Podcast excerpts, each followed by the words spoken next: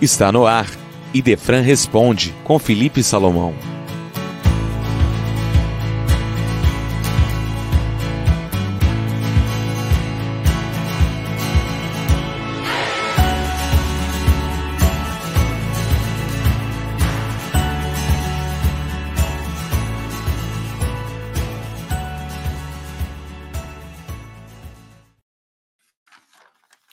Prezados ouvintes, bom dia. Que as bênçãos de Jesus nos reconfortem o coração. Nosso caro confrade Marcos Fernandes, da cidade de Birigui, formula a seguinte questão: Como a doutrina espírita pode contribuir para que tenhamos uma terra regenerada? Caro Marcos, caros amigos, caros ouvintes, Allan Kardec é o codificador da doutrina espírita. Para apresentar a doutrina espírita ao mundo, ele produziu cinco livros que são chamados o Pentateuco Espírita. Pela ordem, o Livro dos Espíritos, Livro dos Médiuns, Evangelho segundo o Espiritismo, O Céu e o Inferno e a Gênese. Entretanto, ele não ficou nesses cinco livros que são monumentais. Ele tem outros livros que foram produzidos por ele, como, por exemplo, O que é o Espiritismo, que é uma síntese da doutrina espírita. Além disso, ele foi o autor da Revista Espírita, que circulou de, durante 14 anos, desde 1900, mil, melhor dizendo, 1855 até 1869, quando ele desencarnou.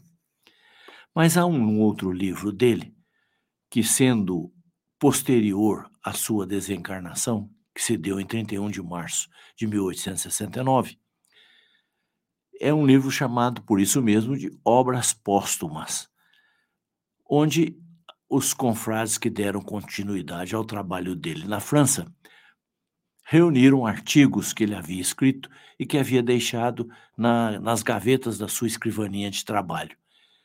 Esse livro, chamado Obras Póstumas, traz um artigo de Kardec muito interessante que se chama As Aristocracias. E nesse artigo, Kardec nos diz que a palavra aristocracia vem do grego aristos e kratos. Aristos, que é o melhor, e kratos, poder. Então, simplificando, aristocracia seria o poder do melhor. E aí ele faz um estudo do surgimento das aristocracias na Terra. Começando por dizer para nós que, com o surgimento da família, que as pessoas se reuniram para se defenderem dos animais, dos agressores, das intempéries, surgiu a primeira aristocracia, que é a chamada aristocracia do patriarcado, que é aquela que diz respeito ao trabalho dos anciãos, aqueles que eram mais experimentados. Pela força das, da experiência, eles assumiam o poder e eram ouvidos para as decisões. Então, é a primeira aristocracia citada por Kardec, a aristocracia do patriarcado. Depois, para manter o poder, foi preciso exercer a força, e em sequência a do patriarcado surgiu a aristocracia da força. Por quê? Havendo a reunião de famílias, era preciso que alguém comandasse, que alguém dirigisse, e esse alguém se impôs pela força. Então, a primeira o patriarcado, depois a aristocracia da força. Com a multiplicação das sociedades, houve a necessidade de se conservar o poder. E o poder, então, foi exercido pela hereditariedade, quer dizer, o filho do rei naturalmente substituía o rei. Então, era a aristocracia da hereditariedade. Depois foi surgir a, a, o comércio entre os povos, a necessidade da troca das mercadorias, dos produtos, para satisfação das necessidades das pessoas. E aí foi preciso usar a inteligência para fazer com que o comércio se executasse. O dinheiro, as trocas, os valores, enfim, tudo relacionado ao comércio. E era preciso desenvolver a inteligência. Então Kardec diz que A quarta aristocracia é a aristocracia da inteligência. E se nós observarmos, essa aristocracia vige, vigora até os dias atuais, porque tudo agora obedece à inteligência. Graças à tecnologia, o homem está indo aos outros planetas, está jogando satélites no espaço para fotografar o universo, mergulha no fundo dos oceanos para criar fazendas de produção, enfim, a inteligência não tem limite. Se olharmos então para a medicina, verificaremos que as grandes conquistas, com robôs fazendo cirurgia à distância, enfim, é o império da inteligência.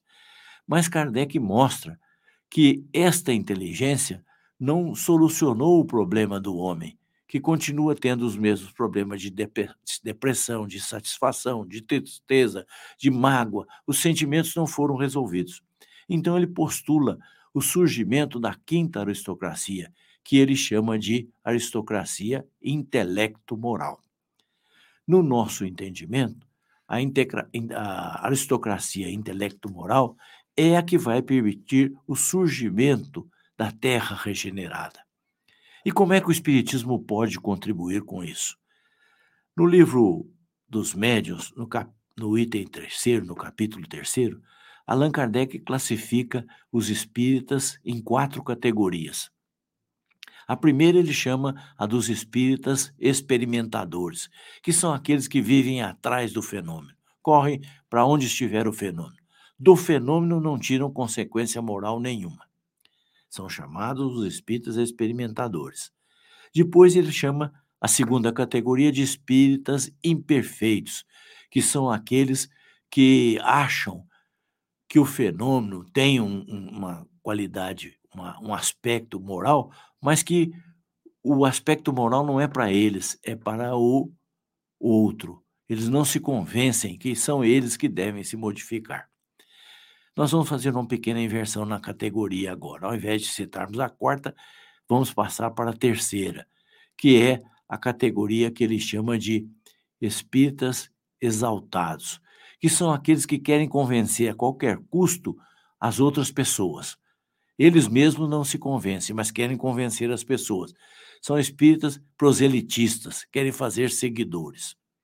E, finalmente, na quarta categoria, que Kardec havia denominado em terceiro lugar, mas que nós passamos para a quarta, de propósito, é a categoria dos espíritas cristãos, que são aqueles que compreendem a doutrina, que entende o ensinamento moral de Jesus, o verdadeiro significado da moral de Jesus. E ao invés de postularem a aplicação da moral de Jesus para os outros, aplicam a moral de Jesus para si próprios. Quer dizer, são aqueles que se convenceram que eles devem se melhorar. Nós é que devemos nos melhorar com o ensinamento de Jesus. O Espiritismo não é para os outros, é para nós, para nós nos melhorarmos. O que, que isso tem a ver com o tema e o que, o que nós falamos da aristocracia intelecto-moral? É o indivíduo que, modificado, vai modificar o mundo, vai implantar esta aristocracia, que será aristocracia intelectual, porque nós precisamos da inteligência para avançar, e moral, para não fazermos da inteligência um instrumento de dominação, de exploração dos outros povos. Este é o grande objetivo da doutrina espírita. Também Allan Kardec, na conclusão do Livro dos Espíritos, onde ele discorre brilhantemente sobre diversos aspectos, no item 2 desta conclusão, ele diz assim: o Espiritismo é o mais terrível antagonista do materialismo. E é esse um aspecto que nós precisamos ressaltar. Por quê? Combatendo o materialismo, mostrando que a vida continua, que a vida é imortal, que a vida é sempre a vida, o Espiritismo vai convencer as pessoas da necessidade da aplicação moral, porque aí se justifica o amor, porque aí se justifica a caridade, porque aí se justifica a humildade, porque se a vida não continuar, nada desses valores tem significado. Por que ser humilde se a vida não continua? Por que ser amoroso se a vida não continua? Por que praticar a caridade se a vida não continua? Então, é por isso que Kardec afirma que o Espiritismo é o mais terrível antagonista do, do materialismo.